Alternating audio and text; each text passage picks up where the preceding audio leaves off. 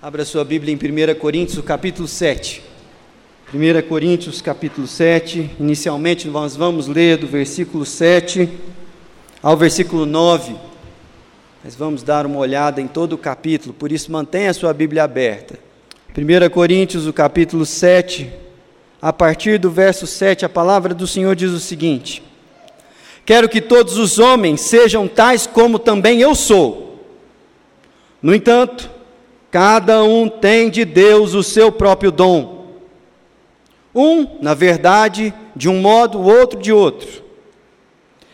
E aos solteiros e viúvos digo que lhes seria bom se permanecessem no estado em que também eu vivo. Caso, porém, não se dominem, que se casem, porque é melhor casar do que viver abrasado. Essa é a palavra do Senhor. Hoje eu quero me dirigir a toda a igreja, como sempre, mas falar uma palavra especial aos solteiros, viúvos e viúvas e aquelas pessoas que passaram pelo divórcio.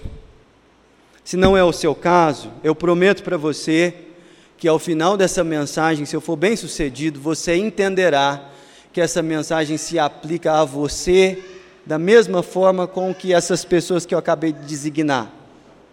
Mas é interessante por causa de uma ênfase no discurso que muitas vezes solteiros e solteiras, viúvos e viúvas, pessoas que já passaram pelo divórcio, se sentem excluídos também do ambiente da igreja, porque afinal de contas nós falamos tanto sobre casamento, educação de filhos e por aí vai que pode ser uma experiência de aperto na solidão para uma pessoa crente, sincera, frequentar uma igreja que parece que sua condição pessoal é invisível.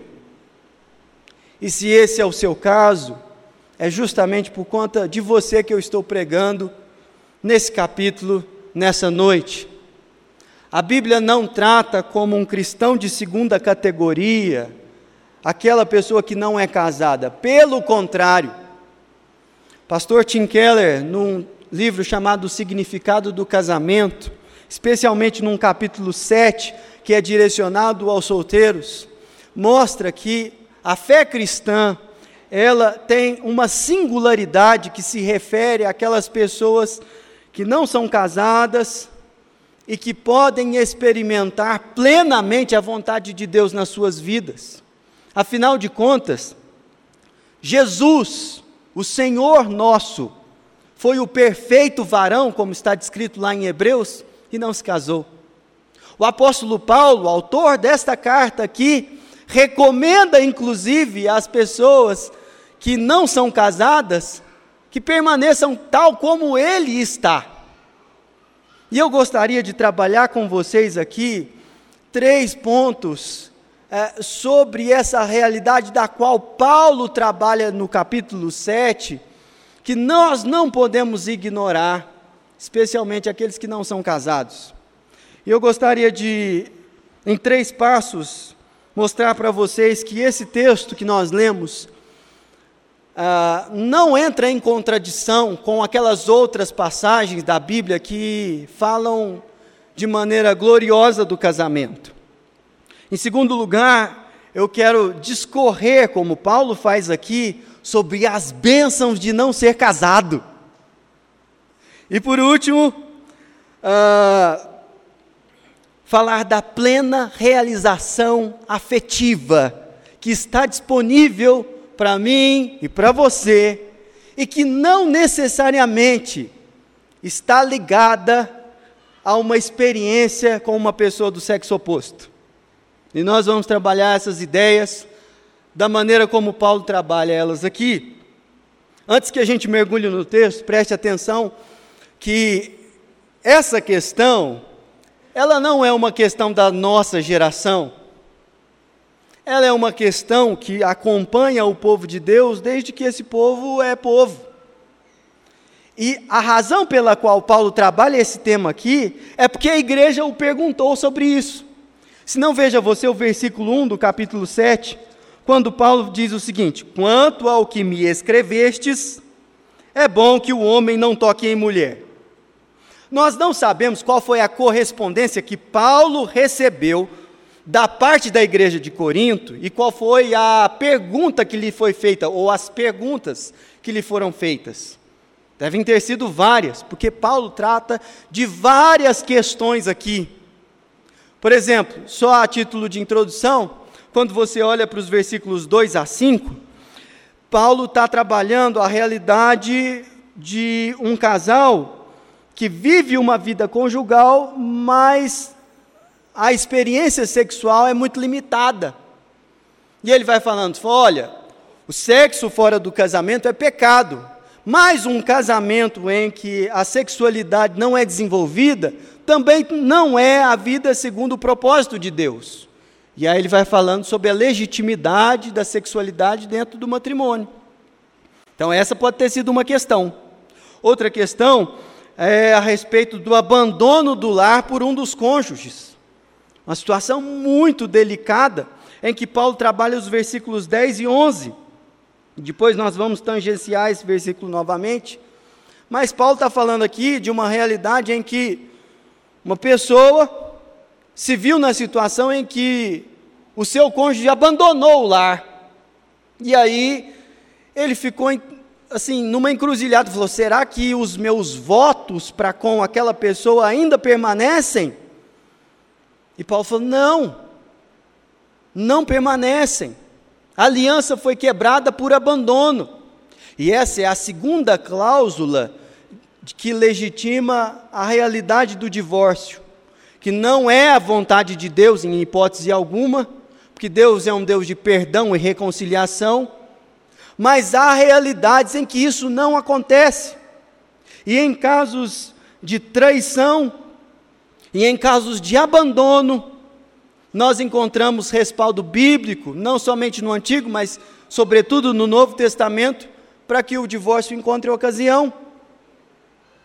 E aí, Paulo também trabalha a ah, dificuldades que são infelizmente, muito comuns no seio da igreja, que estão relacionadas ao julgo desigual. Ele trabalha isso nos versículos 12 a 17. O que quer dizer essa expressão esquisita? É quando um dos cônjuges, ou marido ou mulher, ele não teme a Deus. Isso pode acontecer em duas situações. Ou os dois não eram crentes e um do casal se converteu e aí o outro não. E ter que conviver com alguém que não teme a Deus dentro de casa, sobretudo em matrimônio, é uma realidade muito difícil. E Paulo falou assim: olha, se ele não quiser te deixar, você não deve ser a pessoa que o abandona. E aí Paulo vai trabalhar essas questões. A outra realidade é quando alguém sem juízo temente a Deus ignora que um dos elementos mais importantes na vida conjugal é se relacionar com alguém que teme a Deus.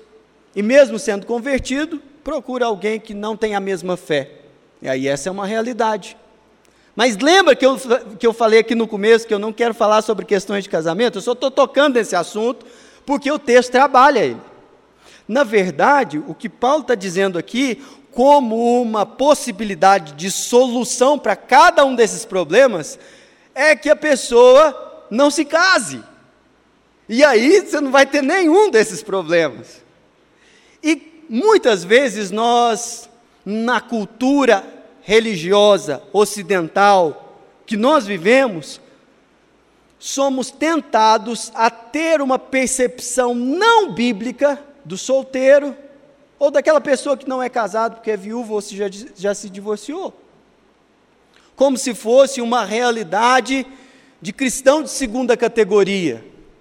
Não é assim que a Bíblia mostra, e não é assim até mesmo que Paulo olhava para si. Se não, veja você que o versículo 7 que nós lemos trata da, da perspectiva de Paulo a respeito dele não ter se casado. Ele diz o seguinte: Quero que todos os homens sejam tais como eu também sou. E ele está falando da sua solteirice.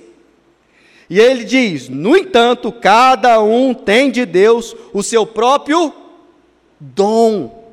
Ele não trata o fato dele ser solteiro como se fosse um fardo. A palavra que ele escolhe é dom, é dádiva. Ele falou assim: olha, graças a Deus, é motivo de ação de graças eu não ser casado. E para mim isso é uma benção. E aqui, nesse exato momento, eu preciso fazer uma ressalva. É naquela câmera que está ali, né? Isabel querida, minha empolgação é uma realidade que eu tenho que expor aqui, mas isso não tem nada a ver comigo e com você, tá bom, meu amor? Um beijo, te amo. É porque depois do culto tem a resenha lá em casa, meu. E ela está me esperando com um tamanho que um pau de macarrão na outra lava da mão, né? Então tem que fazer as ressalvas.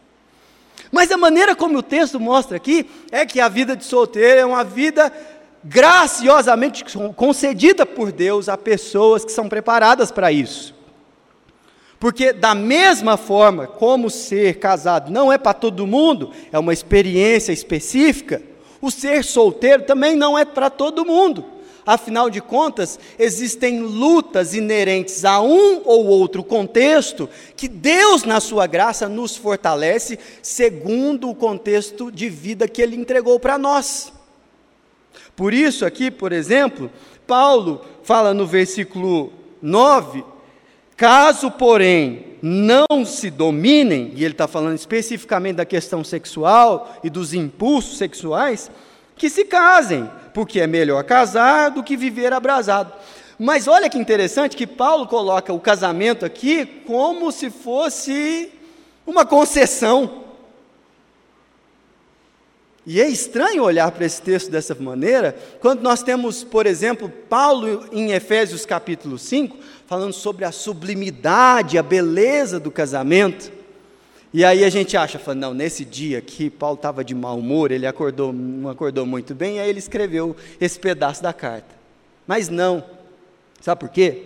Quando Paulo está falando da beleza e sublimidade do casamento no capítulo 5 de Efésios, ele está mostrando não o casamento entre um homem e uma mulher como sendo o detentor primário dessa sublimidade, mas como um símbolo secundário de uma realidade espiritual misteriosa da união de Cristo e a igreja, e isso é sublime. E o casamento é uma figura disso.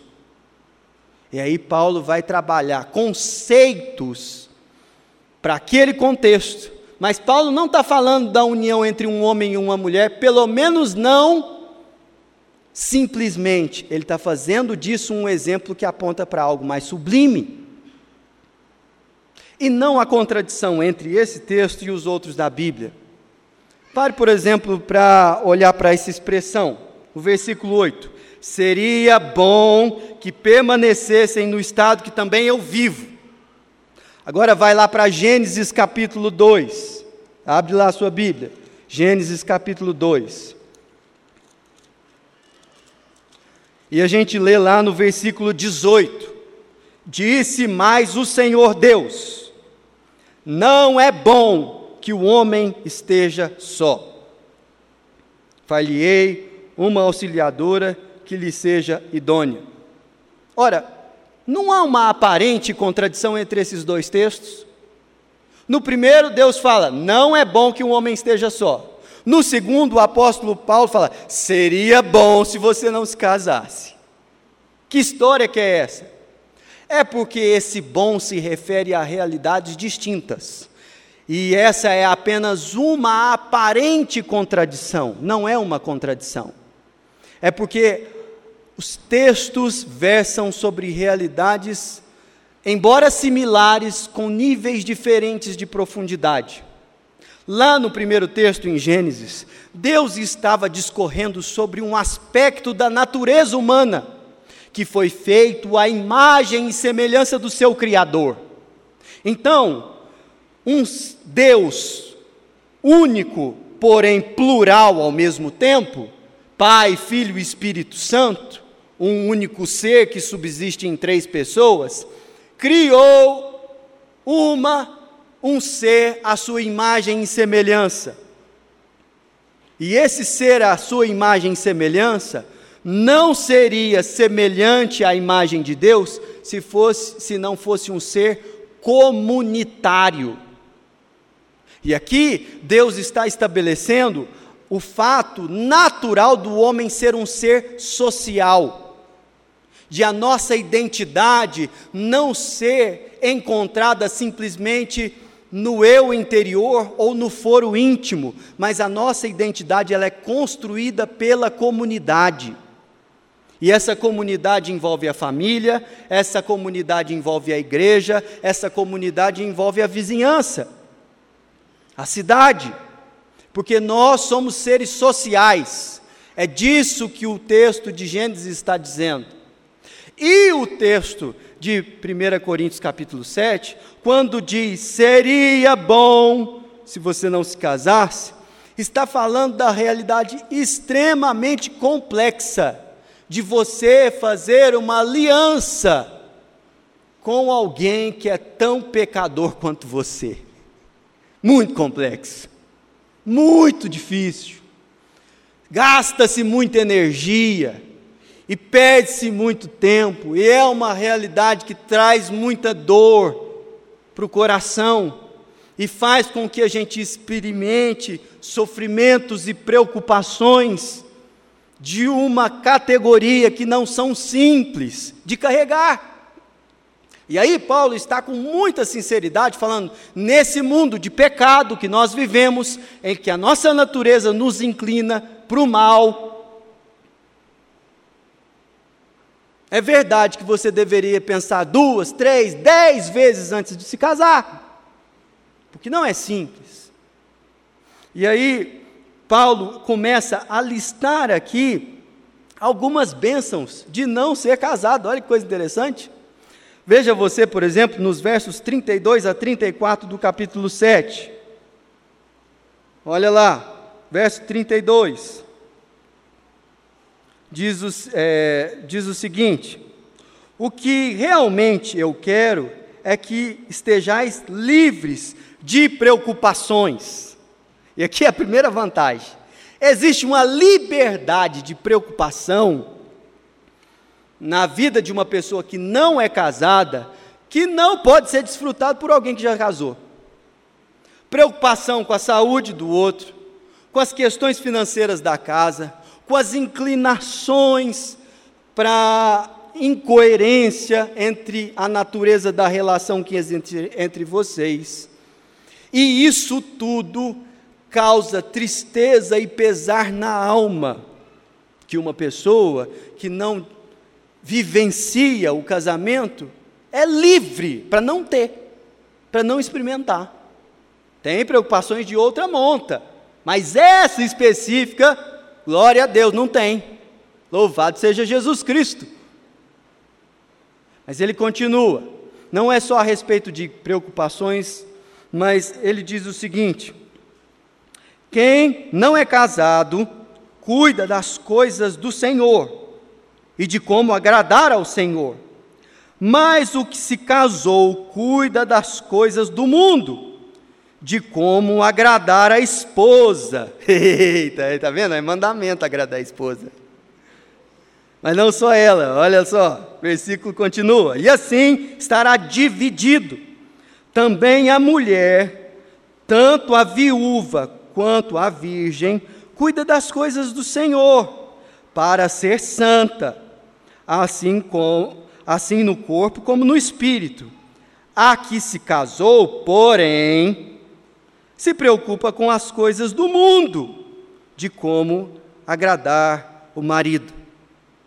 Então, Paulo aqui coloca a mesma responsabilidade e carga sobre o homem e sobre a mulher, de ter que agradar o marido ou a esposa, e isso muitas vezes implicar em você não poder se dedicar mais à obra de Deus.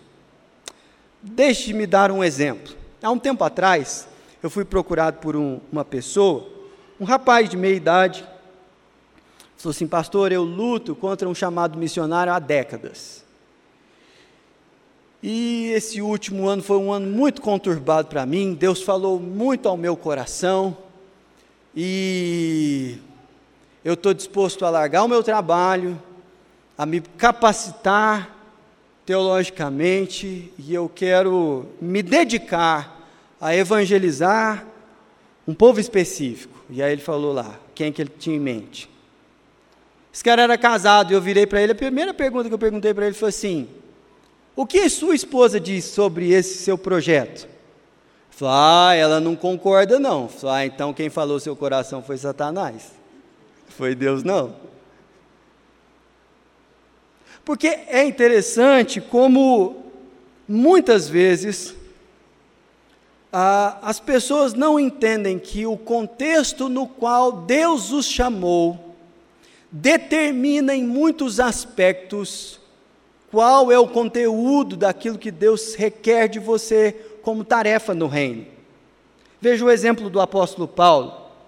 Quando você está lendo Atos, você fica até tonto de tanto lugar que Paulo passa, de tantas pessoas com quem ele entra em contato, da dinamicidade dele e dos perigos que ele corre, e está tudo certo, porque ele é um homem que está ali, por inteiro. E ele recebeu uma obra das mãos de Deus e ele decidiu se gastar pelo reino. Compreende que isso tem implicações familiares drásticas. Drásticas. O movimento missionário e o, o movimento. É, quando eu falo movimento, gente, estou falando de uma classe de pessoas, os pastores também, é recheado de exemplos de pessoas que negligenciaram a família em detrimento da obra de Deus, e não há mérito algum nisso, porque elas foram incoerentes com aquilo que Deus colocou na mão delas. Quando uma pessoa se casa, ela tem deveres e obrigações que são também limitantes e que são contextualmente adaptados àquilo que Deus requer da pessoa. Deixe-me dar um exemplo pessoal. Eu tenho plena convicção que se eu não fosse casado, eu não poderia ah, agarrar o ministério pastoral como vocação, por uma questão particular minha, pessoal. Mas é interessante que eu vejo também na realidade familiar que compõe a minha história, questões também que limitam e determinam que determinados contextos e situações estão para mim vedados porque eu tenho uma esposa, porque eu tenho filhos, e que eles são responsabilidade minha edificar a minha casa. Você consegue entender isso? E Paulo está vendo como absoluta razão de dar glória a Deus o fato dele estar livre dessa realidade para poder servir a Deus melhor, em um contexto mais complexo e desafiador, mas que dá muito mais frutos também. Pense bem, porque essa realidade é colocada com muita clareza nesse e em outros textos bíblicos que tratam sobre esse assunto. Mas talvez você esteja aí com o coração incomodado, pensando o seguinte, pastor, de fato o texto fala isso mesmo. Mas até agora não foi trabalhado por esse texto a realidade da falta que eu sinto de ser mais realizado afetivamente do que eu sou até aqui. Porque para mim é um peso não me relacionar com alguém de maneira profunda como um relacionamento conjugal pode ser. Deixe-me dizer que Paulo também trata desse assunto nesse capítulo. Veja, por exemplo, a partir do versículo 29, que coisa maravilhosa que nós temos aqui, um alerta de Paulo. Diz o seguinte: Isto, porém, vos digo, irmãos, o tempo se abrevia. o tempo se abrevia. Olha que expressão enigmática. O que será que Paulo quis dizer com isso? O tempo se abrevia. Ele vai explicar lá embaixo. Mas preste atenção antes que ele explique o alerta que ele faz. O que resta é que não só os casados sejam como se não fossem, mas também os que choram como se não chorassem, os que se alegram como se não se alegrassem, e os que compram como se nada possuíssem, e os que se utilizam do mundo como se dele não usassem, porque a aparência deste mundo passa. E aqui está a explicação para o que ele quis dizer lá em se referindo ao o tempo se abrevia. O que, que ele quer dizer? Que a aparência desse mundo passa. Que a situação pela qual nós estamos vivendo hoje, quando olhada em perspectiva da eternidade, é extremamente passageira.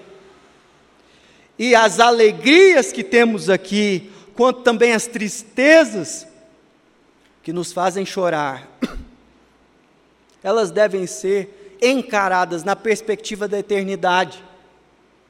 De forma que as alegrias são empolgantes, mas o cristão sabe que o melhor ainda está por vir. Por isso ele não idolatra os prazeres da vida.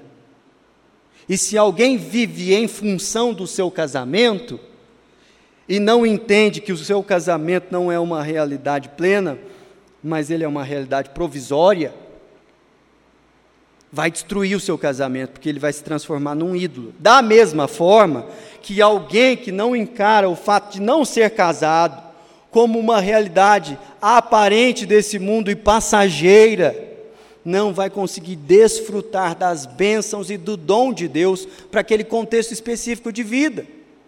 Mas Paulo, ele não está tratando somente da relação afetiva e conjugal, ele está falando de absolutamente tudo. Ele está falando sobre posses, ele está falando sobre se utilizar das questões desse mundo, de alegria em geral e de tristeza em geral.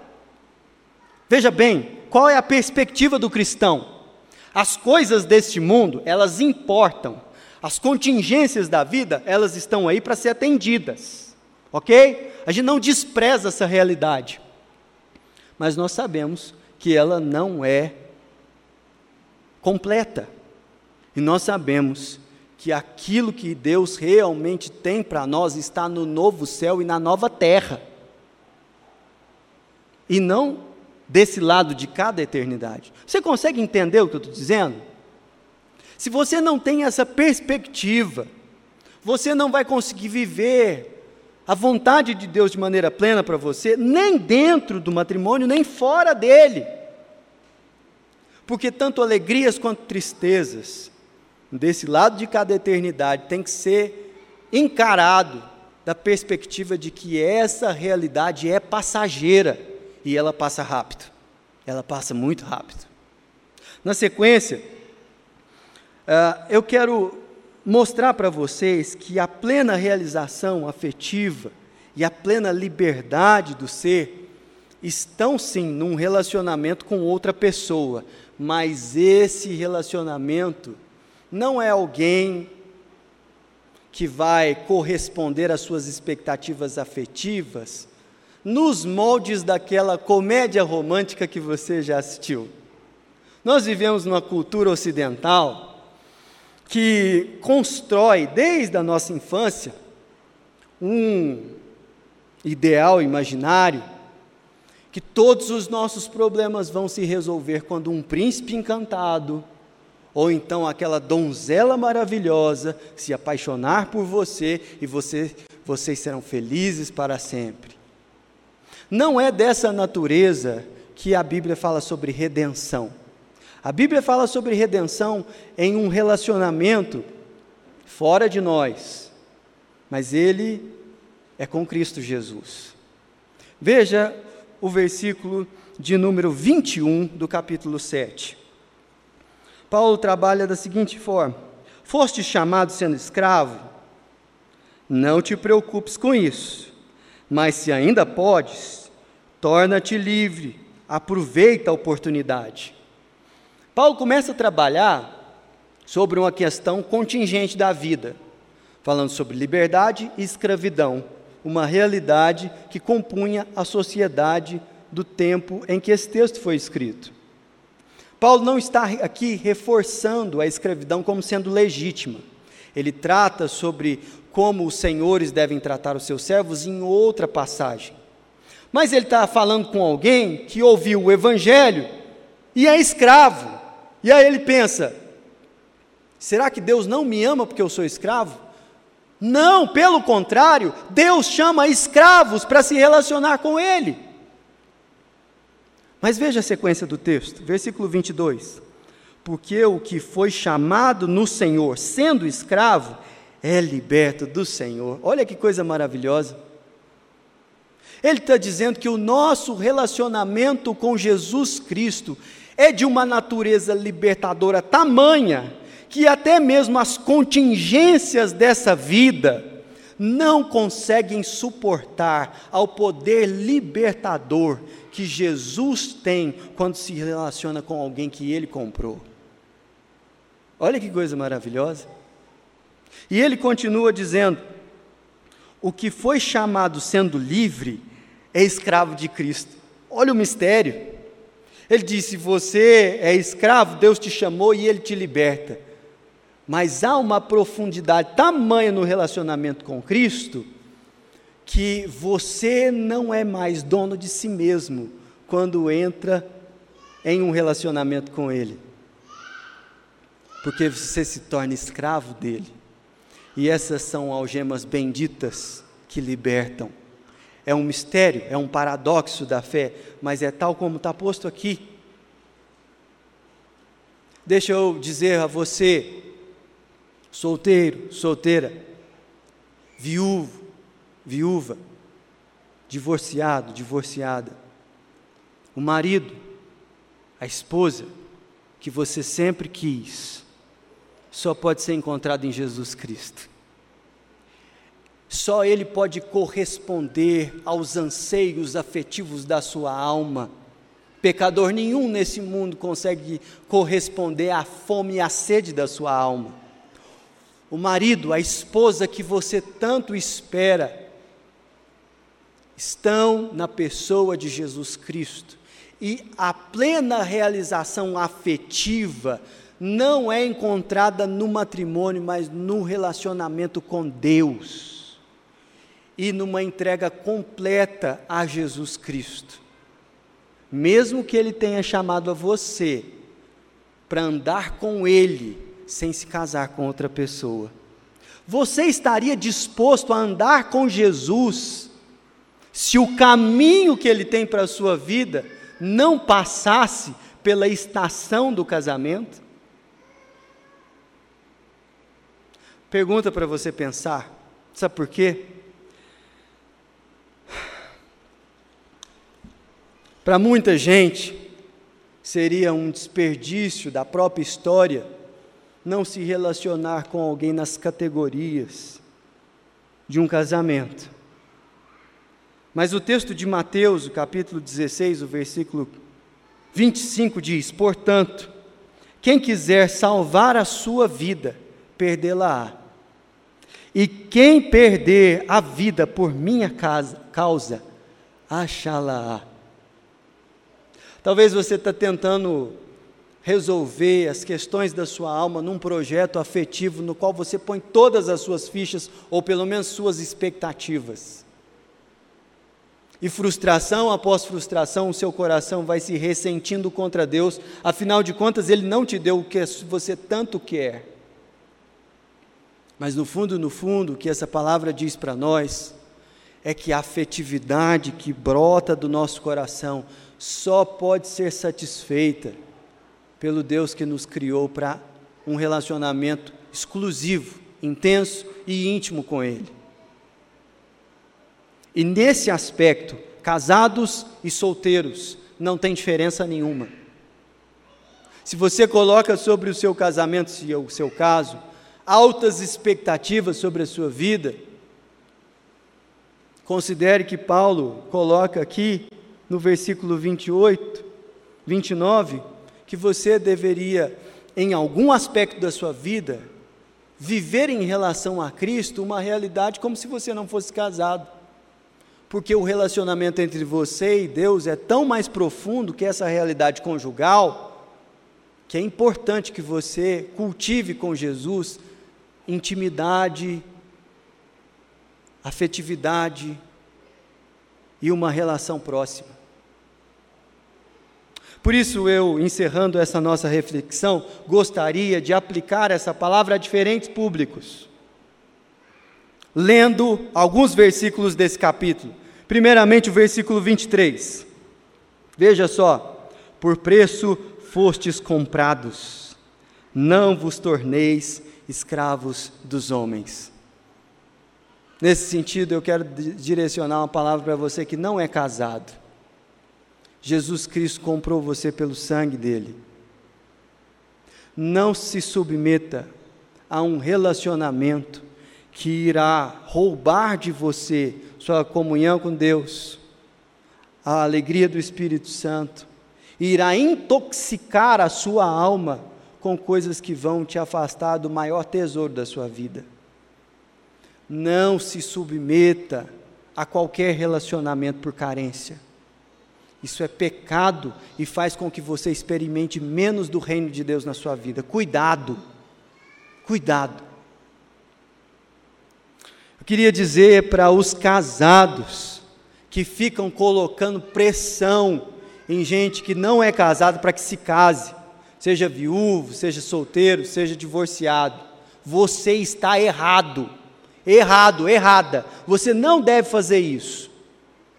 Siga o exemplo do apóstolo Paulo. Olha que interessante que ele diz, versículo 7.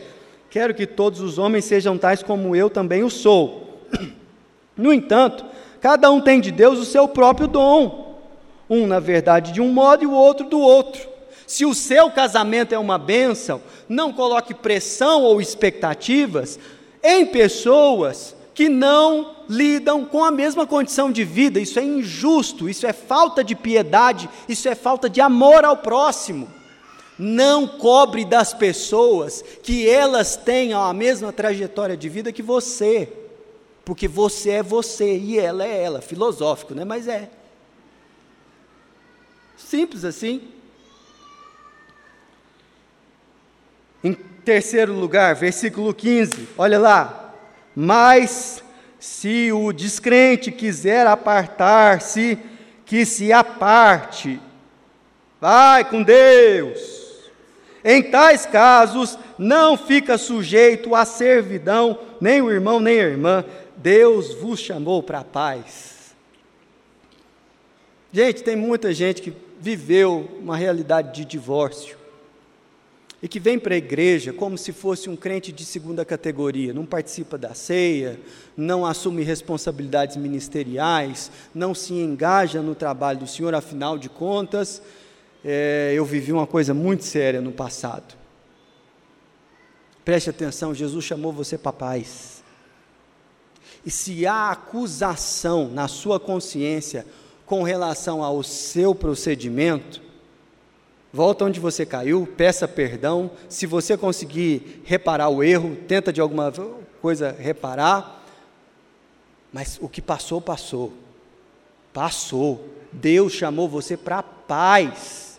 Aquele vínculo, aquela, aquela servidão, não tem mais. Em nome de Jesus, e fica em paz. Em nome de Jesus.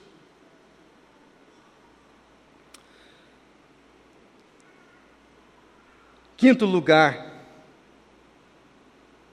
quarto lugar, desculpa, versículo 17. Ande cada um segundo o Senhor lhe tem distribuído, cada um conforme Deus o tem chamado, e assim que ordeno em todas as igrejas. Novamente eu quero falar com aquelas pessoas que não são casadas. Nossa comunidade carece de um ministério consistente com pessoas que não são casadas. E você pode ser alguém usado para isso. Eu não tenho condição nesse, nesse aspecto, porque tenho pouca experiência né, e, e, e o que posso contribuir é muito limitado. Porque você que não é casado sabe do contexto que você precisa ser edificado e que outras também precisam ser edificadas. E nós não estamos falando de fazer terapia do amor para o povo virar casalzinho, não. Não, não é disso que eu estou falando. Eu estou falando de um ministério que realmente trabalhe, seja em pequenos grupos, seja em ações missionárias desafiadoras, a benção de poder ministrar sobre a vida do outro de maneira deliberada e proposital, justamente porque ele não é casado. Você precisa caminhar nessa direção. Há um tempo atrás, uma senhora virou para mim: há muito tempo frequenta essa igreja, e eu estou falando faz tempo que nós precisamos de um ministério nessa linha e tal, e tal, e tal, e nunca ninguém me ouviu. Eu falei assim: nunca ninguém te ouviu, porque é a senhora que tem que trabalhar, é a senhora que tem que fazer. Quem tem a. tem o. né? Quem tem a visão tem o dom. Nós não podemos encerrar esse nosso momento de reflexão pensando sobre o convite que Jesus faz de nós seguirmos a Ele. Você já entregou toda a sua vida a Jesus? Inclusive suas expectativas afetivas? Feche os seus olhos nesse momento. Você já parou para pensar que a vontade de Deus na sua vida é mais importante que o seu respirar? Que nem só de pão viverá o homem, mas de toda a palavra que procede da boca de Deus? Entrega para Jesus. Entrega a sua vida a Ele.